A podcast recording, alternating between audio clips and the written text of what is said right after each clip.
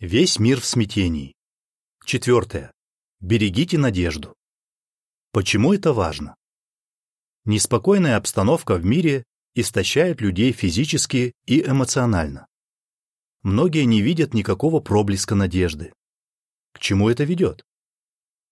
Некоторые даже не хотят строить планы на будущее.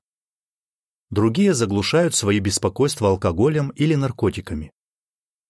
А кто-то просто не видит смысла в том, чтобы продолжать жить. Что нужно учесть? Наши трудности не вечны, и обстоятельства могут неожиданно измениться к лучшему. Даже если ситуация нам не подвластна, мы в силах сделать что-то, чтобы с ней справляться. Библия дарит нам твердую надежду на то, что все проблемы человечества навеки уйдут в прошлое. Что стоит предпринять? В Библии говорится, «Никогда не беспокойтесь о завтрашнем дне, так как завтра будут свои беспокойства. Для каждого дня достаточно своих тревог». Матфея 6, 34. Решайте проблемы по мере их поступления. Не позволяйте, чтобы переживания о возможных трудностях отвлекали вас от решения реальных. Тот, кто накручивает себя по поводу того, что может случиться лишь гипотетически, добавляет себе стресса. Такому человеку сложно смотреть в будущее с оптимизмом.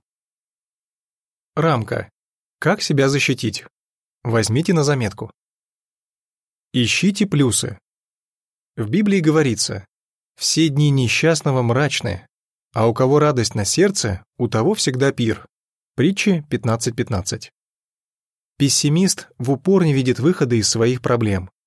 А вот положительный взгляд на жизнь побуждает человека искать пути их решения. Следите за тем, сколько времени и внимания вы уделяете новостям.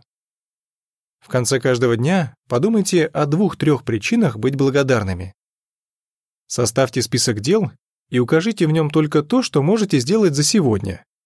Разбейте крупные задачи на мелкие, и тогда в конце каждого дня у вас будет повод гордиться собой. Принимайте помощь. В Библии говорится, «Тот, кто обособляется от других, отвергает всю мудрость». Притча 18.1. Выкарабкаться из глубокой ямы в одиночку невозможно, но если ухватиться за руку друга, то все получится. Попросите о помощи родных и друзей. Также подумайте, что вы сами можете для них сделать. Помогая другим, вы под новым углом посмотрите на свои собственные проблемы. Если вы до того отчаялись, что больше не видите смысла жить, возможно, вам стоит проконсультироваться с врачом. Подобное состояние может быть симптомом болезни, например, депрессии, Благодаря лечению многим стало гораздо лучше. Сноска. Пробудитесь не выступает в поддержку того или иного метода лечения. Конец сноски. Конец рамки. Библия дает подлинную надежду. Автор одного из библейских псалмов сказал Богу в молитве, «Твое слово — светильник для моих ног и свет на моем пути». Псалом 119, 105. Почему Библию, Слово Бога, уместно сравнить с источником света? В темноте фонарик показывает, что у нас под ногами. Так и библейские советы. Они помогают нам ориентироваться по жизни и принимать правильные решения уже сейчас. Кроме того, свет фонаря освещает путь перед нами. Точно так же Библия позволяет нам смотреть далеко вперед, в будущее. Библия – священная книга.